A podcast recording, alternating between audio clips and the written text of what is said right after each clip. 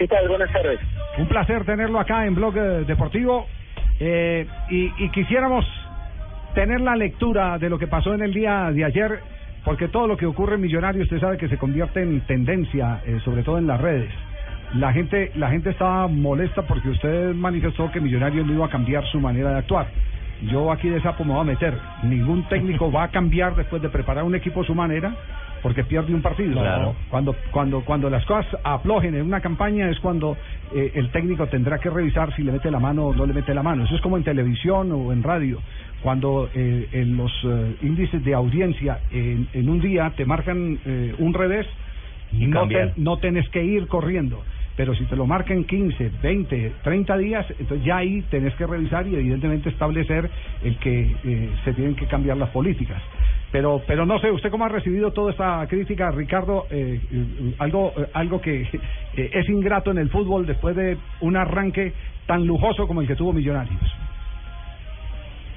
Sí, bueno, hay, hay, hay equipos que salen salen adelante más rápido, otros se van armando con el tiempo y otros que se van acomodando en el camino. Nosotros tuvimos un buen arranque, tres victorias de local.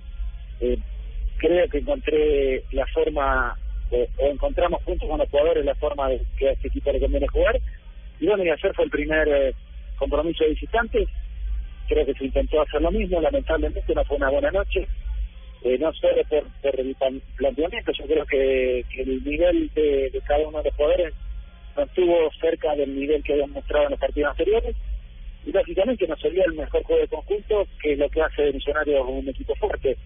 Tuvimos la pelota eh, muy poco y eso lo han hecho el equipo. Somos un equipo formado y armado para manejar el balón, para tener velocidad y precisión de mitad de hacia adelante y cuando no la tenemos sufrimos como pasó anoche. La verdad que la la velocidad de, salida de, de Tolima nos complicó mucho durante toda la noche. No le supimos encontrar la vuelta y más allá de eso, eh, el equipo hizo un partido eh, que no, no está a la altura de lo que nosotros esperamos de, de nosotros mismos. Pero bueno, el fútbol tiene esas cosas y tenemos que corregir rápidamente los errores, eh, pararnos, ponernos de pie, porque el domingo tenemos otra partida muy importante en Cali y bueno, a veces los, los llamados de atención o una derrota eh, hace hace bien para para que uno se dé cuenta de que todavía está eh, formando un equipo y, tiene muchas cosas por corregir. Profesor Lunar, y como usted mismo lo dice, Millonarios es un equipo que maneja muy bien la pelota y la apuesta es ofensiva con la pelota en el piso. Por eso este doble juego con Reina y con, por supuesto, el Pocho Insúa. Sin embargo, cuando ustedes no tienen la pelota, se nota que hace falta un recuperador. ¿Quién tiene el papel de ser el recuperador, ese hombre fuerte en la mitad de campo en Millonarios?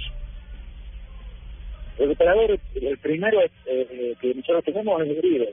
A partir de Uribe ya empiezan a recuperar la pelota los jugadores eh, bajando a- hacia nuestro campo, los jugadores que, que están eh, en el planteamiento defensivo nuestro. Entonces empieza Uribe, el segundo será Videlo, y después ya tienen que, que intervenir Insúa, Reina Silva, Fabián eh, Vargas y después los defensores. O sea, no es que hay un solo recuperador que se llama Fabián Vargas y el que puede quitar la pelota.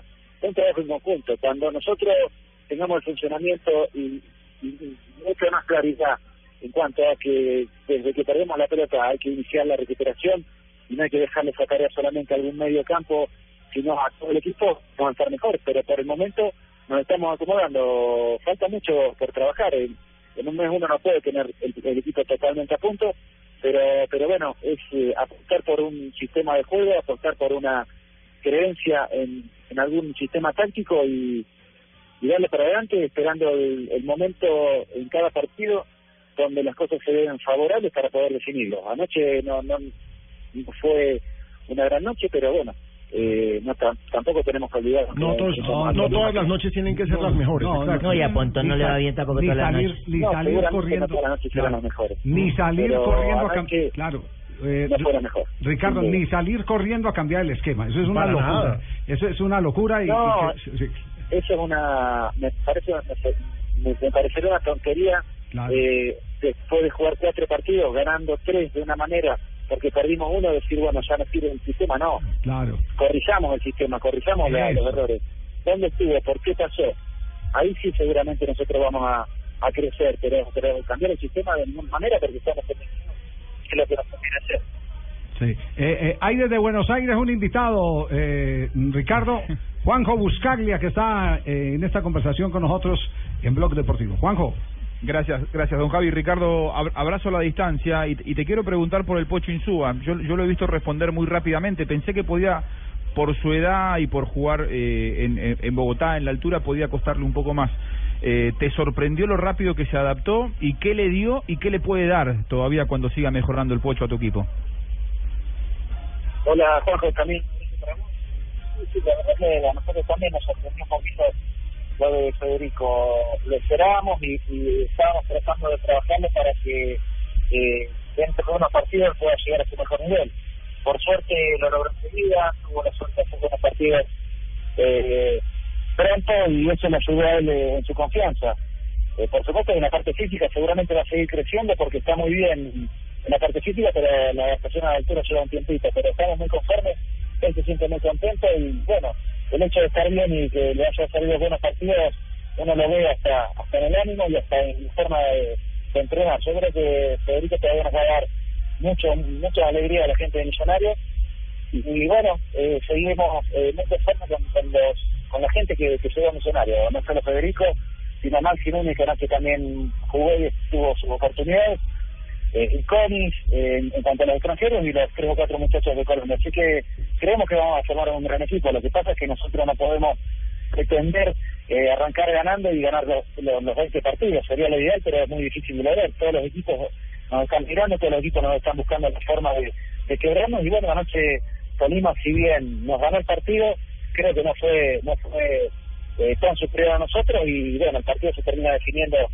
con un penal y creo que no, no existió. Entonces, por más que seamos autocríticos y tenemos que ver los errores, tampoco tenemos que esperarnos porque se perdió un partido y tenemos un camino largo por delante. Así que rápidamente a reconocer los errores, a corregirlos y a esperar un partido duro estatal. Un abrazo, Ricardo. Gracias por su tiempo. Es cierto, no existió el penal, hermano, ojo. Tranquilo. Tranquilo. Un abrazo. Hay que trabajarle la pierna a Machado, Un tiene la pierna gracias. biónica, hermano. Eso no se troleo. Ah, es buen lateral izquierdo, Machado. Chao. Muy bueno. pero le Chao. entra muy duro. Póngame cuartico Chao, Ricardo. azul. Cuartico azul, hermano. El cuartico azul de mi primer amor.